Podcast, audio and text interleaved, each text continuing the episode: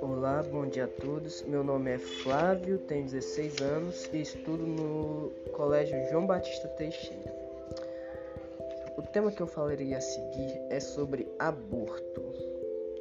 Esse é um tema bem complicado e extenso para se falar, porque envolve uma questão emocional, física, que é de uma mãe que, por algum motivo, ou financeiro ou emocional, não quer ter o filho. Mas em algumas das vezes a mãe quer ter o filho, mas sofre um aborto espontâneo. E, e as consequências trazidas pelo esse aborto espontâneo ou opcional da mãe acarretam uma série de fatores como depressão, ansiedade, é, ela pode se sentir ou alegre em alguns casos, já que a mãe não queria ter o filho, ou caindo em depressão por perder uma vida, que mais tarde viria a chamar de chamar ela de mamãe. E, e parte dessas desses abortos são realizados por mulheres que não têm condição financeira para cuidar de uma criança. Então ela opta por fazer o aborto.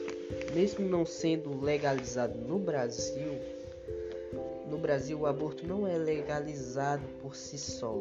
Ele só tem em casos específicos, que é de estupro ou de má formação ou de risco de vida da mãe ou da criança.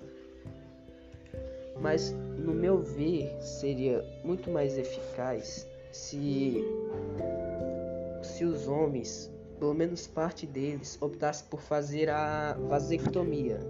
A vasectomia em homens, ela é reversível a um certo ponto. Ela para fazer essa cirurgia dura cerca de 20 minutos.